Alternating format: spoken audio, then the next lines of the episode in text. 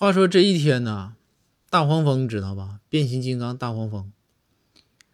拉着一车擎天柱的零件，这擎天柱由于打仗被打散了，拉着一车零件来到了开封府，往大堂上一扔。然后这包大人怒了，包大人说：“你我不管你是不是变形金刚，我不管你是大黄蜂还是大黄鸟都无所谓，你拉了这么一堆什么玩意儿放在我堂上了？”这个时候，大黄蜂用各种那个收音机调频啊，就告诉包大人说：“你若安好，便是晴天。”